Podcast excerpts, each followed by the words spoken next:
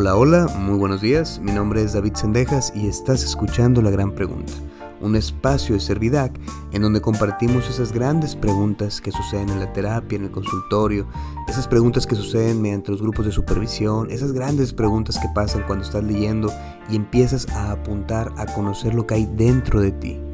La intención de compartir estas preguntas es que puedas reflexionar con nosotros y puedas avanzar aunque sea un pasito a la vez a esto que conocemos como salud mental. El día de hoy quiero compartirte una pregunta que me parece que es interesante, que la he encontrado mucho en los martes de preguntas que suceden en nuestra página de Instagram y que creo que puede permitirte conocer un poco lo que pasa dentro de ti. También está un poco relacionada a lo que tuvimos la semana pasada, que fue el taller de, de parejas. Y esta gran pregunta que quiero compartirte es, ¿qué es eso que pasa en nuestra relación que nos atormenta tanto? O qué atormenta mi relación? El punto de, esta pregunta es que logremos conocer qué cosas pasan dentro de nosotros que terminan siendo un gran problema en nuestras relaciones. A veces estas mismas cosas se repiten, es decir, se repiten en, en diferentes relaciones que hemos tenido y es como algo que pasa y pasa y pasa y por mucho que uno trate de poner atención, pues no dejan de suceder. Y bien, para poder es como que escenificar un poco esta situación, Quiero compartirles un caso. Este es un caso adaptado del libro de Boris Cyrulnik. En el libro se llama El amor que nos cura y es el caso de Clara. En este caso nos explican la vida de Clara. Clara que es una mujer muy tímida, que batalla mucho para poder tener relaciones, casi no tiene amigos. En el trabajo es alguien que solo está ensimismada en su, en su oficina, haciendo lo que su Excel dice que tiene que estar haciendo, y batalla mucho para crear nuevos vínculos en su vida. Últimamente se ha encontrado con la idea de que está muy preocupada y lo que la tiene preocupada es que a sus 34 años de edad no tiene una relación. Y eso no es algo malo, pero para ella y para su historia sí significa algo importante porque ella siempre pensó que iba a ser mamá. En, esta, en este momento de su vida no tiene una pareja y las parejas que ha tenido siempre han sido como de primer contacto, duran muy poco tiempo y terminan emproblemándose mucho. Un día, un martes para ser muy específico, Clara sale del trabajo y va al supermercado. Entonces, de repente empieza a suceder algo muy interesante. Ella empieza a encontrarse una persona en los diferentes pasillos del supermercado. De repente, entre los limones y las naranjas, se siente como que alguien la observa y voltea y fijamente hay un hombre que la está viendo. Entre una u otra cosa de que se encontraron al final, al pagar, al pagar el, supermercado, ellos empiezan a platicar un poquito.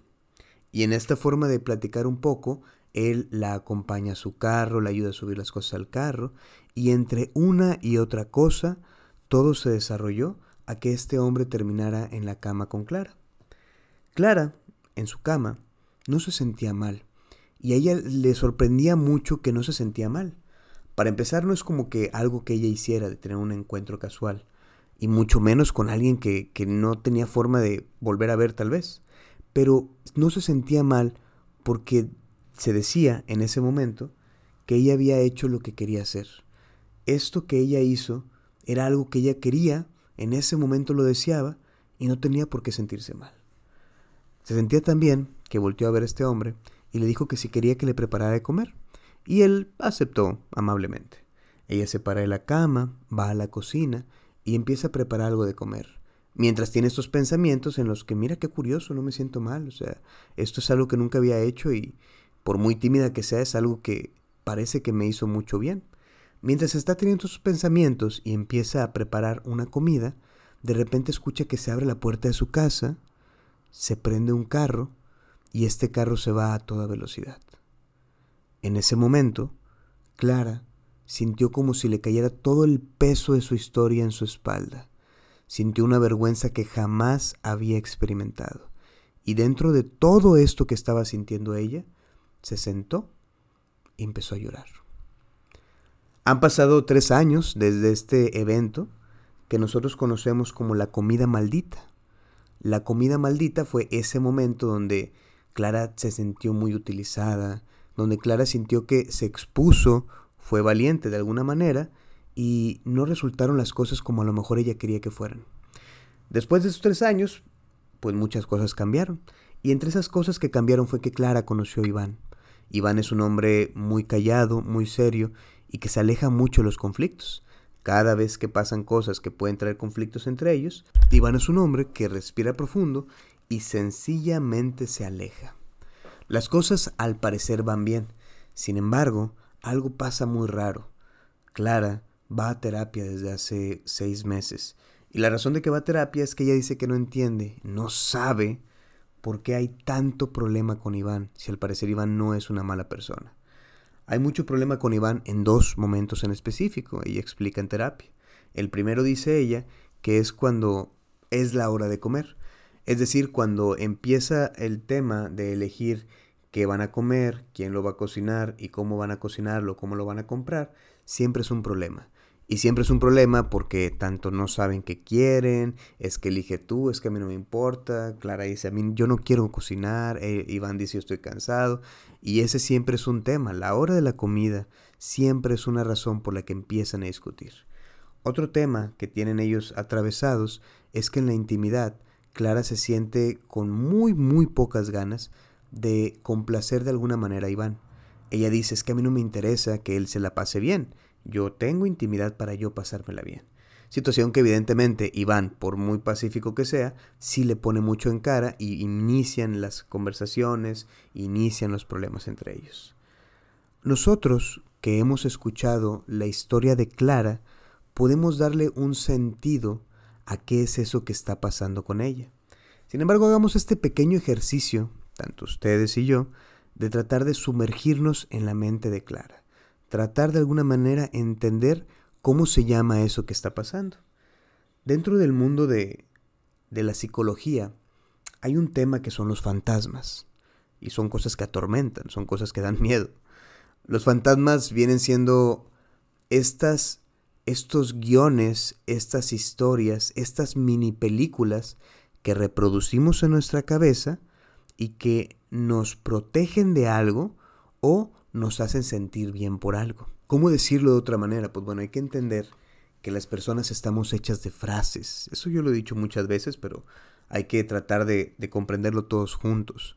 Las personas estamos hechas de frases. Y las frases que nos contamos a nosotros mismos es la forma en la que interactuamos en el mundo. Imaginemos un chico que entonces cuando nace y va creciendo, tiene unos padres que le dicen, tienes que ser el mejor. Y esa frase que se la dicen con mucho cariño e intentando protegerlo o ayudarlo, esa frase se le mete al niño por completo en la cabeza y tiene siempre reportándola este tienes que ser el mejor. De repente el niño va a la escuela y en la escuela están viendo matemáticas y la maestra pregunta, ¿me entendieron? Y entonces el niño no entiende. Quisiera preguntar a la maestra, pero como le aparece esta frase que dice tienes que ser el mejor, entonces él se queda callado y se esfuerza más para tratar de entender esas fracciones o esas cosas que no estaba entendiendo. Entonces imagínense que esta misma persona que tiene la frase tienes que ser el mejor, de repente crece y empieza a trabajar. Y aunque su hora de salida son las 6 de la tarde, de repente dan las 8 de la noche y sigue ahí trabajando porque tienes que ser el mejor. Y luego la cosa se pone un poco más problemática porque luego crece y es papá y, esta frase se convierte en un tienes que ser el mejor papá, tienes que ser el mejor esposo, tienes que ser el mejor amigo, tienes que ser el mejor hijo y de repente esa frase que le pusieron en la cabeza se convirtió en una cosa que lo esclaviza y lo esclaviza de una manera que no le da libertad. Esta frase de tienes que ser el mejor lo atormenta porque no le da paz y hay situaciones donde obviamente quisiera no ser el mejor, pero se siente obligado por esta frase. Volviendo a Clara un poquito, podemos meternos a su cabeza y pensar que tal vez la frase que ella tiene desde la comida maldita fue un solo me quieren utilizar. Y cada vez que pasa algo con Iván, que la hace sentir como en aquel momento de la comida maldita, ella va a venir a su mente, Iván solo me quiere utilizar. Cuando de repente le toca a Clara hacer de comer, entonces aparece la frase solo me quiere utilizar. Cuando están en la intimidad y ella siente que puede complacer a Iván, le aparece la frase solo me quiere utilizar. Y entonces ella vive atormentada de esta frase que le persigue y le aparece en cada momento de su vida. ¿Cuál es el tema aquí? ¿Qué puede hacer ella? Porque uno dice, bueno, pues Iván, ¿qué culpa tiene?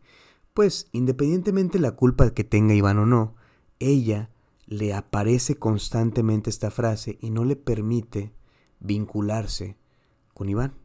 O sea, esto que le pasa a ella y que no le permite crear un vínculo bien con Iván es su historia. Son los fantasmas de su historia que la están atormentando. ¿Qué es lo que puede hacer una persona ahí? Obviamente no puede uno sencillamente hacer como que no siente nada y hacerse el tonto como que no se enoja y avanzar porque eso no se puede. Los sentimientos se sienten y si uno está en una situación que lo hace sentir mal, pues ahí están los sentimientos, no los puede evitar. Para ustedes y para mí, que conocemos la historia maldita o la comida maldita por la que pasó Clara, nos da mucho sentido este síntoma o esta enfermedad o este fantasma que ella está sufriendo.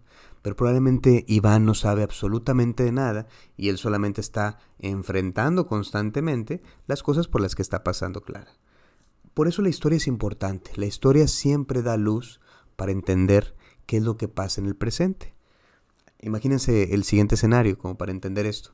Yo de repente llego a mi casa y me encuentro que está mi esposa y, mi hermana viendo una película y que yo veo la, la, pantalla y en la pantalla veo un hombre cualquiera que tiene una taza de té y que está a punto de tomársela. Para mí es una escena X, pero yo volteo a ver a mi esposa y mi hermana y las veo con cara de aterradas, de miedo, de desolación. Lo que pasa es que yo no conozco la historia detrás de esa taza. Ellas saben que él es el villano de la película y que le pusieron veneno para que se muriera, y por eso están asustadas, porque están a punto de ver cómo muere. Pero como yo no conozco la historia detrás de esa escena y solamente veo la taza, yo me voy a quedar con la idea de que, ok, están viendo una taza y están asustadas. Justo así parece que le puede estar pasando a Iván, quien nada más se siente atacado de alguna manera por las situaciones que está pasando Clara. Es por esta razón que yo me he encontrado mucho tiempo diciendo que el amor se sostiene mediante conversaciones incómodas. Va de nuevo, el amor se sostiene mediante conversaciones incómodas. Imagínense qué pasaría si en este caso de Clara ella se llena de valor, se hace vulnerable frente a Iván y le dice, en algún momento de mi historia tuve un encuentro con una persona desconocida. Esa persona me hizo sentir juzgada, usada, y sentí como si yo fuera solamente un objeto para ser utilizada. A veces yo siento que tú me pones de esa manera, y cuando eso pasa, se despiertan en mí la vergüenza y la ira que tengo atravesada en mi historia. No es que te odie a ti, es que a veces estoy contigo y recuerdo el miedo de ser lastimada.